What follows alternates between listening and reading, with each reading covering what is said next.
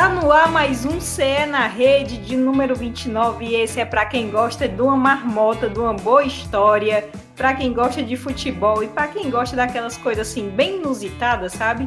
A gente preparou uns episódios do Campeonato Cearense que são maravilhosos, eu posso garantir. É o CE na rede, o podcast do globesport.com/ce.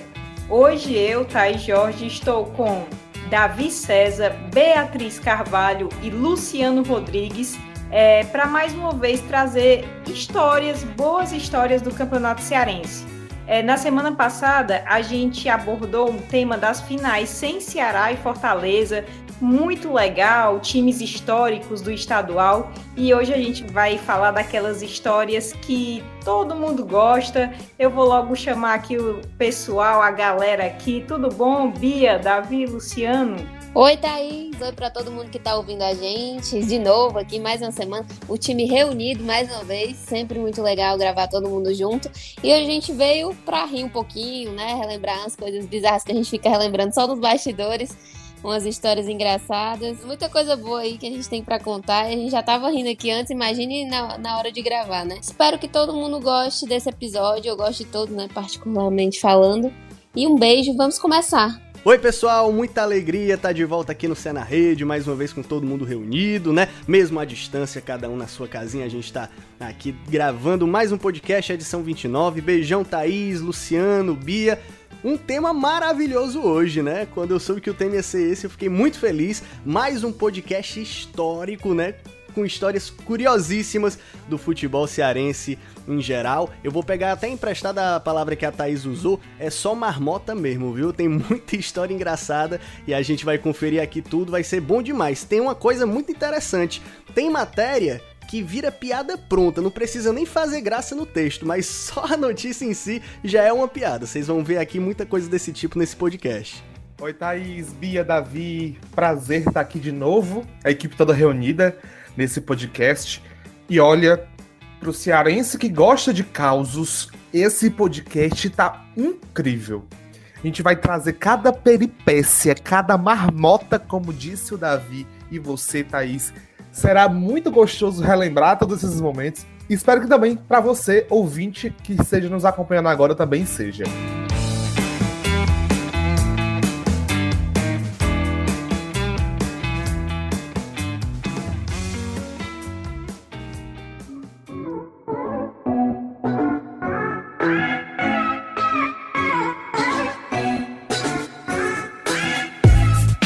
Olha só, o estadual já teve striptease em pleno estádio Presidente Vargas.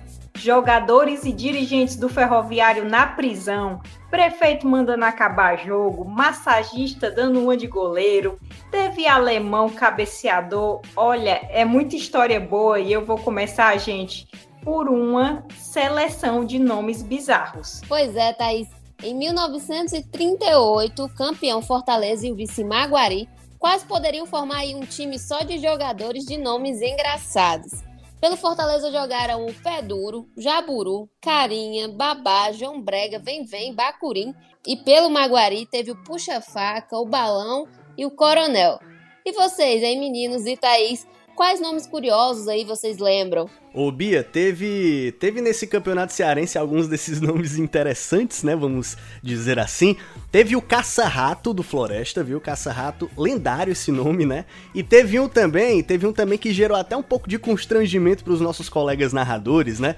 Que é o Wesley, do Pacajus. Wesley é normal, né? Mas quando a gente vai pro, pro apelido, né? Pro sobrenome, é o Wesley Pimbinha. Não sei nem se o horário me permite, né? Pimbinha, aham. Uhum. Bastante comentado. Mas teve até uma, uma matéria do, do Globo Esporte que eu, pessoalmente, quando eu li essa matéria do Globoesporte.com, eu, eu, eu pessoalmente comecei a dar risada. A manchete é o seguinte, ó.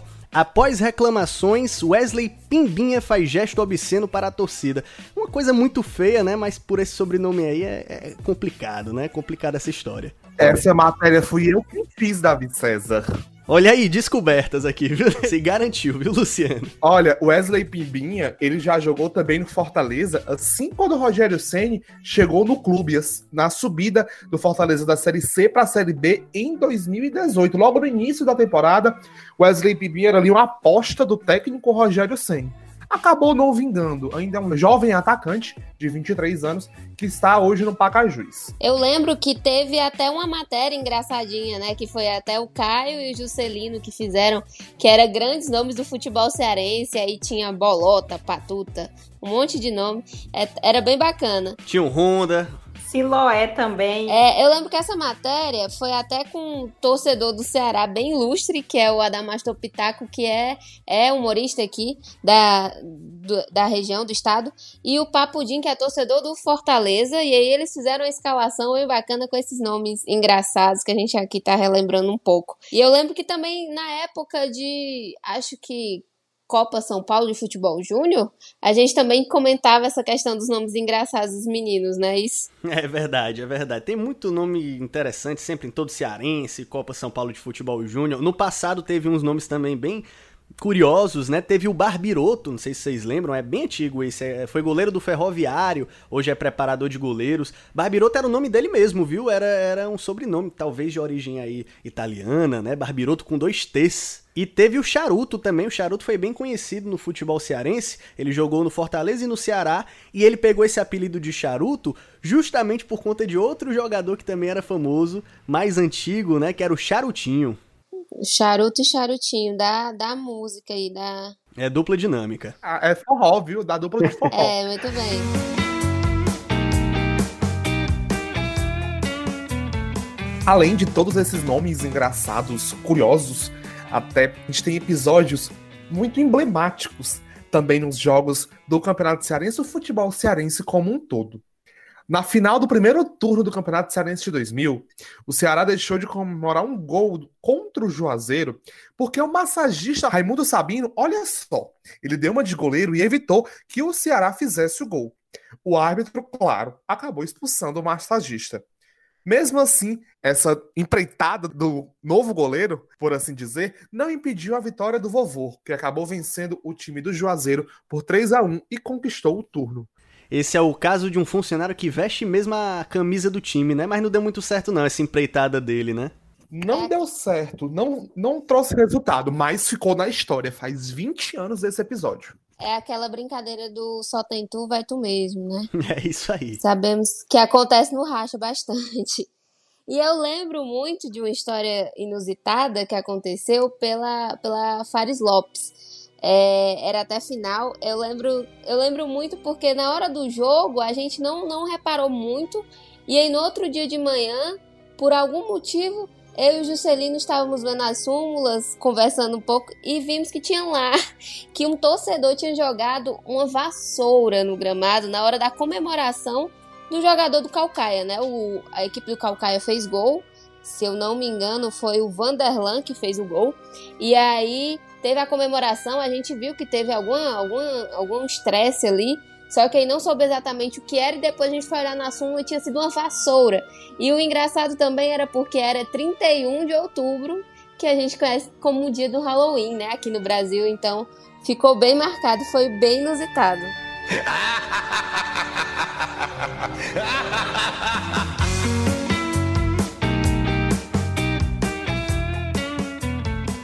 Olha, eu vou falar aqui uma história que eu sempre conto, viu?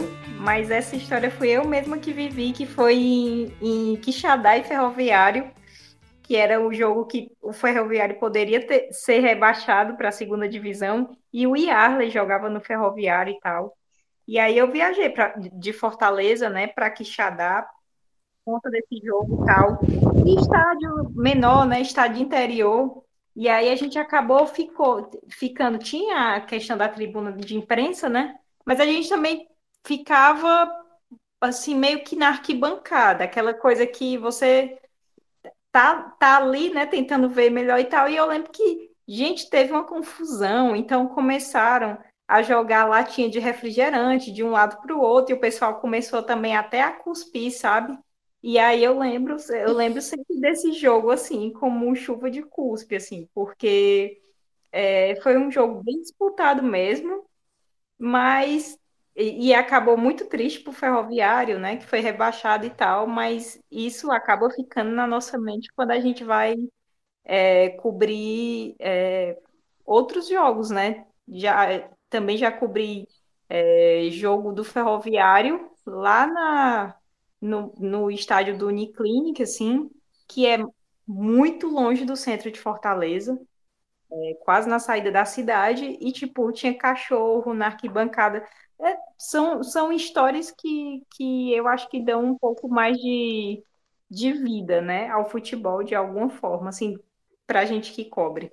E, e, histórias muitas vezes características do cearense, né, Thaís? Né, você vê aquela história icônica, né, que foi publicada até em jornal, dos cearenses que foram à Praça do Ferreira, vaiarem, vaiarem o sol, né? Então esse tipo de história fica realmente no imaginário, reflete a sociedade e no futebol também acontece bastante, né, esses causos aí, essas marmotas. Uma coisa que eu ia falar é que foi um jogo entre Icasa e Pacajus, foi na Série B do campeonato cearense também, né? E aí faltavam seis minutos para o fim da partida, é, já tá, já tá, o árbitro já tinha assinalado cinco minutos de acréscimo, se não me engano, mas aí não tinha mais bola para seguir a partida. Todas as bolas tinham sido chutadas para fora do estádio.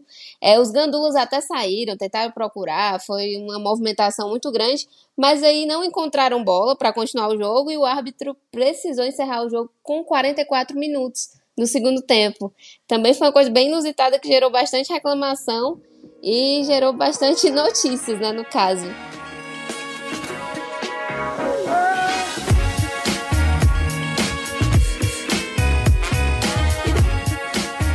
Pessoal, agora a história.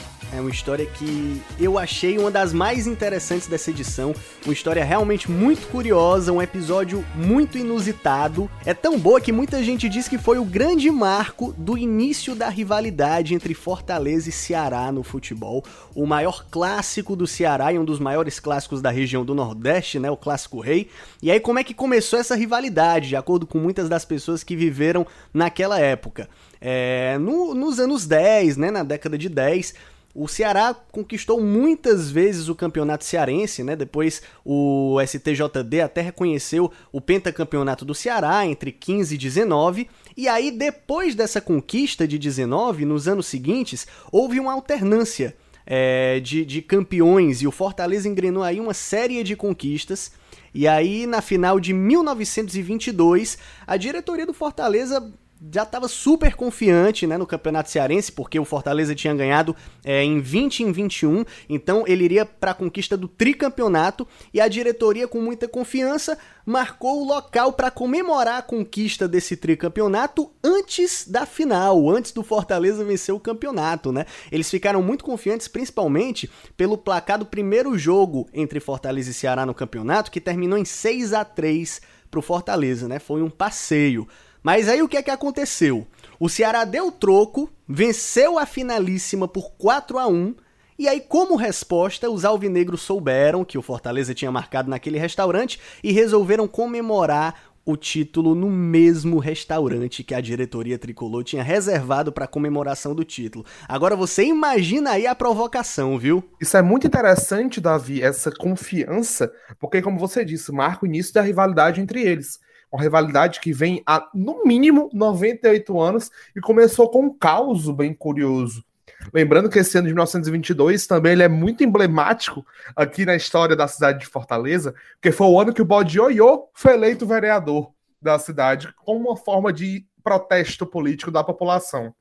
E outra, é bom lembrar essa questão da confiança pela conquista do tricampeonato. Vou até relembrar o podcast passado, porque no Campeonato Cearense de 1945, o Maguari ele chegou com total confiança à equipe Cinta Negrina de que iria conquistar o tricampeonato, investiu pesado para isso, mas o campeonato acabou ficando com o Ferroviário. E a frustração foi tamanha que o clube acabou defiando até ter as suas atividades futebolísticas encerradas. Muitos causos para contar, né, Luciano? Mas diz aí, teve uma história aí de uma redinha. Como é que é essa história aí de rede dentro do estádio? Conta aí pra gente. Eu dou maior valor a me deitar numa rede mas tem torcedor que leva isso ao pé da letra, que é cearense até demais. Teve um dia que um torcedor, num jogo entre Ceará e Ferroviário, o famoso clássico da paz, ele decidiu relaxar em grande estilo. Ele trouxe de casa uma rede e armou entre os pilares que sustentavam a cobertura do estádio. Ficou aquela foto histórica. Agora a Arena Castelão não dá mais. Mas fica o registro desse torcedor fera demais que armou uma rede para tirar aquele cochilo no intervalo do jogo. Eu amo essa história. Imagina. É, é, muito boa. E imagina se isso virar moda e que a, a gente pudesse levar a rede ali para aquele espaço da imprensa, assistir o jogo deitado comendo pipoca, deitado com o notebook fazendo tempo real, deitado, né? Que a gente gosta de estar deitado na rede, se balançando. Eu acho que deviam permitir, pelo menos aqui pro Ceará só, né? Ó, só no Ceará, nos jogos de futebol do Ceará, vocês podem armar rede nos estádios, viu? Ia ser, ia ser um clássico, viu? Ia ser bom demais. A Arena das Redes. A Arena das Redes. Ia ser super. Ia ser bem Já diferente. Fica a ideia, né? Acho que atrai público. É, É sim, com verdade. certeza. Acho que atrai público.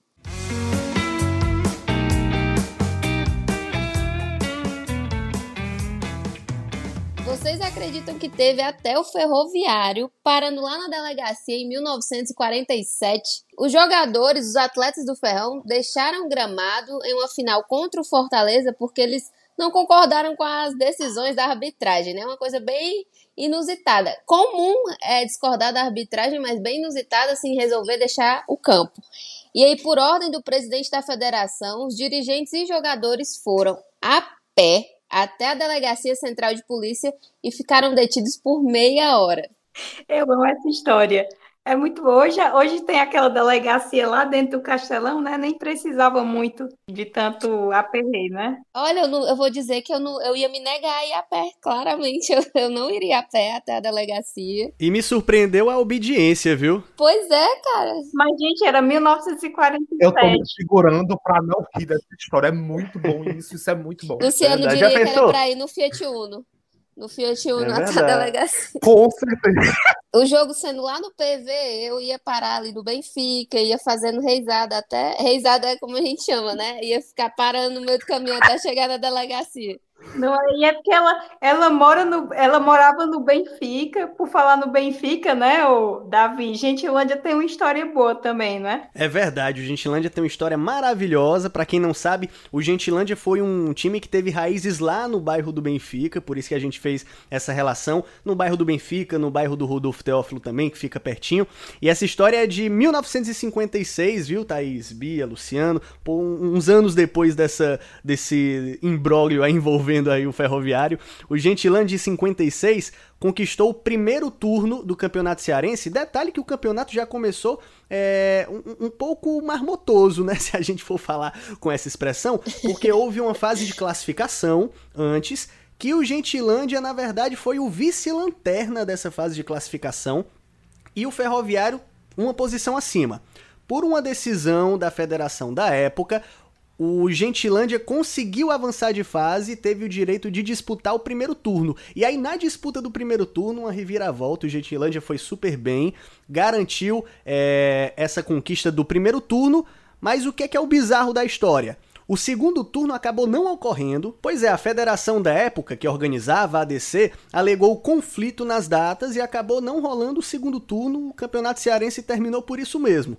Quando foi no ano seguinte, numa reunião, essa mesma federação resolveu que o Gentilândia é, fosse denominado campeão de 1956, né? Isso gerou até uma cutucada da imprensa na época que chamou o Gentilândia de meio campeão cearense. Foi sorte demais, né? Isso que é sorte. E o pessoal se empolgou, viu? Eu vou dizer pra vocês. A diretoria do Gentilândia se empolgou com a conquista, né?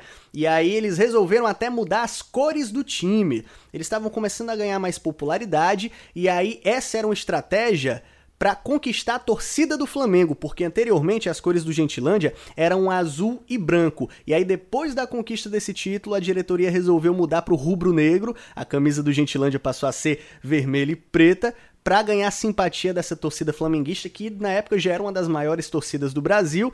E aí a empolgação durou só até 68, porque infelizmente o time dos acadêmicos, né, como era conhecido, foi extinto, mas foi extinto aí com um campeonato cearense no currículo, campeonato cearense de 1956. Isso ninguém tira do Gentilândia, viu? Davi, e, e, a gente fala essas, a gente fala aqui brincando, né, contando essas histórias, mas a gente quer dizer que tudo isso tá nos livros, tá? Tá na história do futebol cearense aqui, ninguém tá inventando nada não. Inclusive tem um clássico rei de 1977 que o Fortaleza colocou em campos reservas e foi goleado por 6 a 0.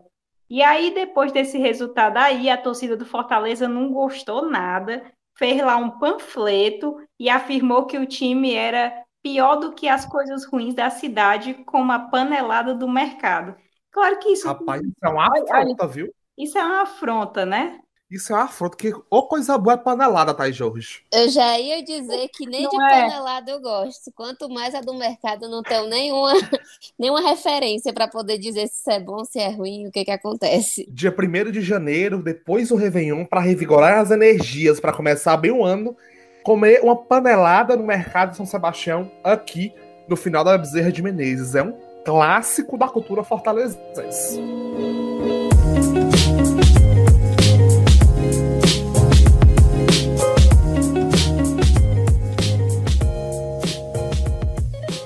Pessoal, e olha só essa história e pense num cara com a cabeça boa.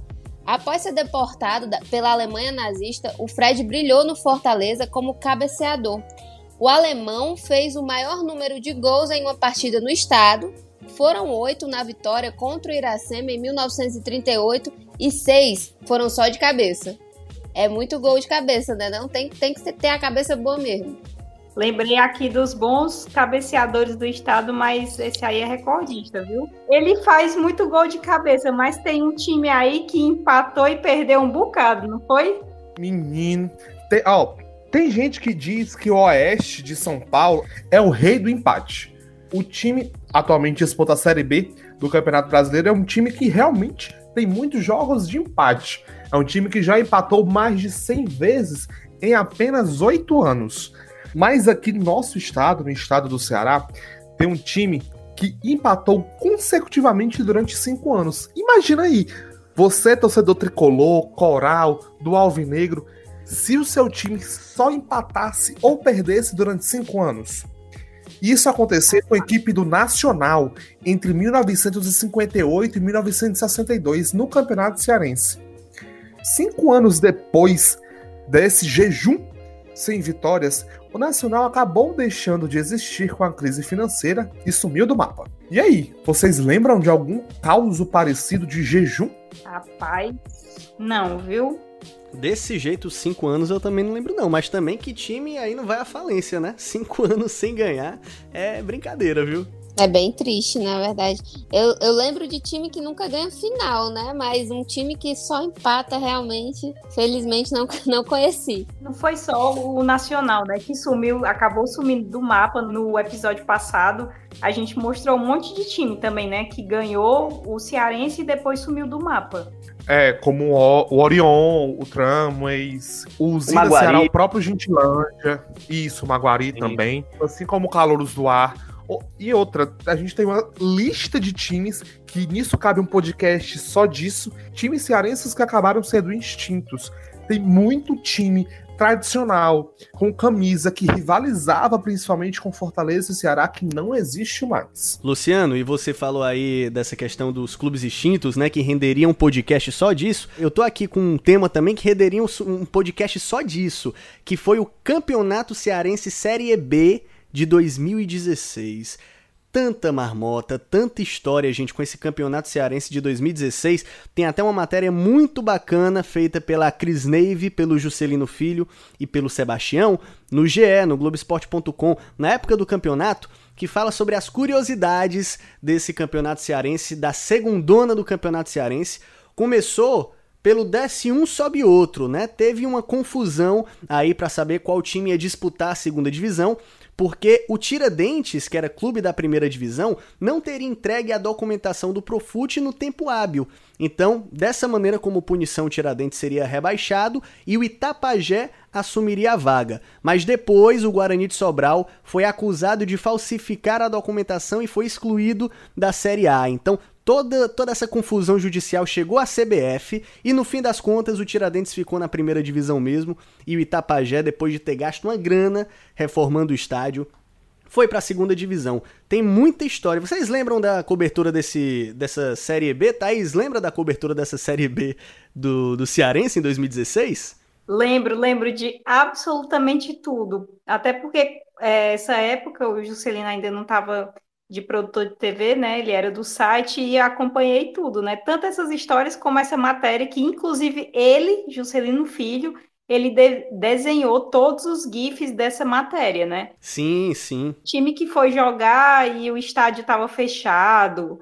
É, time que foi jogar e não tinha o, o, elenco completo, né? Não tinha sequer os 11 jogadores e por isso WO. Enfim, aquela chuva. Essa foi boa demais, viu, Thaís? Do não estádio é? fechado. Essa história foi acho, boa demais. Eu acho bizarro demais. O estádio fechado, cara.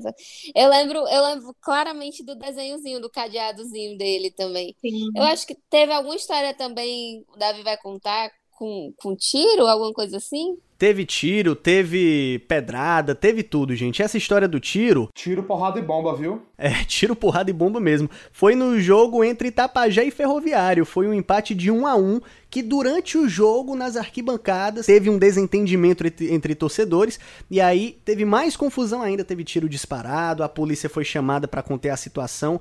E aí acabou que não aconteceu nada de muito grave, né? Mas esse fato por si só já é muito grave. A questão das pedras foi no jogo do Ferroviário. O Ferroviário foi até Nova Russas para enfrentar o Nova Russas e depois de empatar saiu do estádio, deixou o estádio sob pedradas, o ônibus todo depredado, vidros quebrados, pneus furados, né? O ferroviário precisou ser escoltado até a saída da cidade e o pessoal não dormiu na viagem inteira na estrada. Então foi complicado aí pro ferroviário essa segundona, viu? É muita história, é muita história boa assim, que a gente só Acredita mesmo porque a gente vive e documenta, né? Na verdade, essas histórias todas ficam em sumas, pelo menos as mais recentes.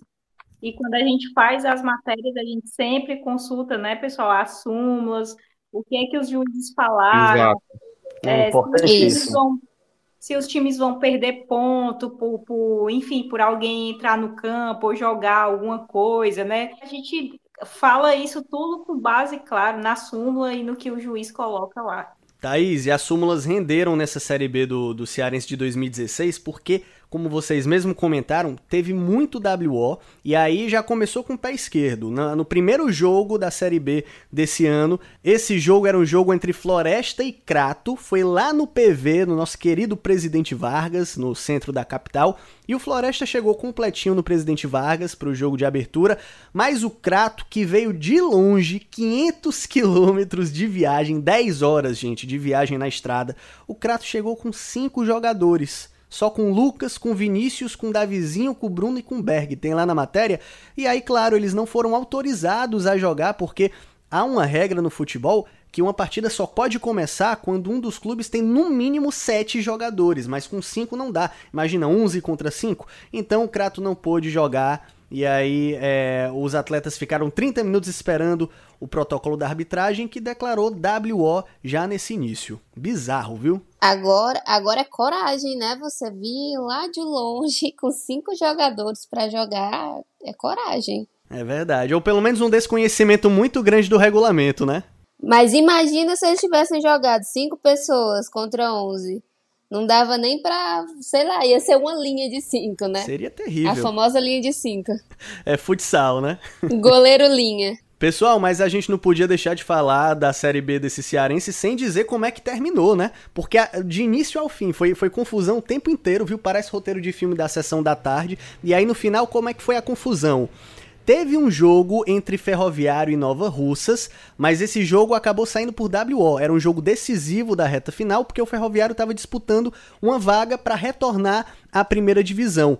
O jogo acabou em WO, né? Mas a FCF decidiu reverter esse WO e remarcou o jogo. E aí, no novo jogo, o Ferrão ganhou por 2 a 0, mas o TJDF do Ceará suspendeu a decisão e aí a confusão persistiu. No fim das contas, o Alto Santo acabou vencendo o Campeonato Cearense, mas o que é que aconteceu?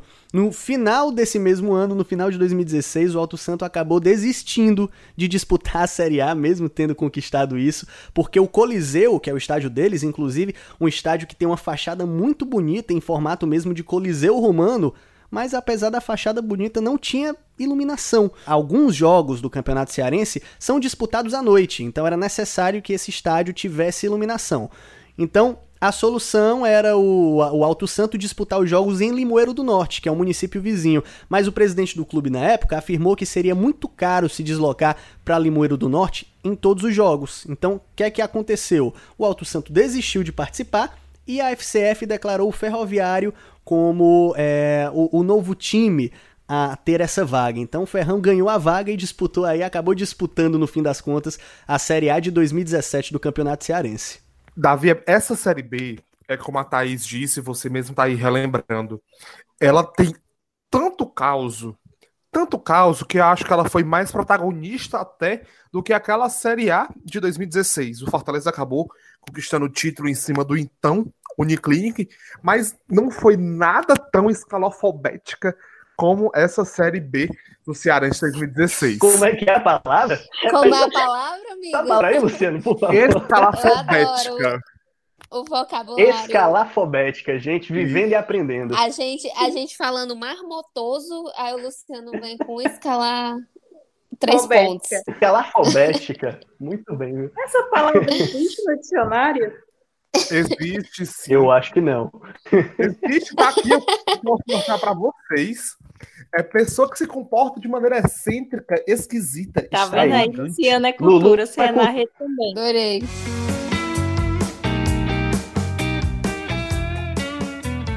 São tantas emoções, né? E assim, são tantas histórias também.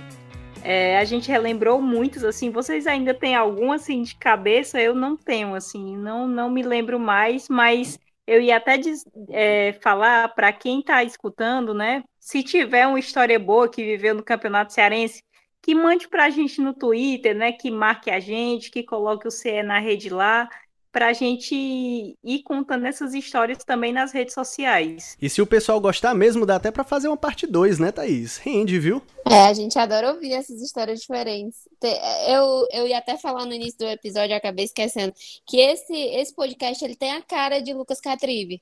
Está faltando Lucas Catribe aqui para contar suas histórias, porque ele é o homem das histórias, tem várias histórias aí.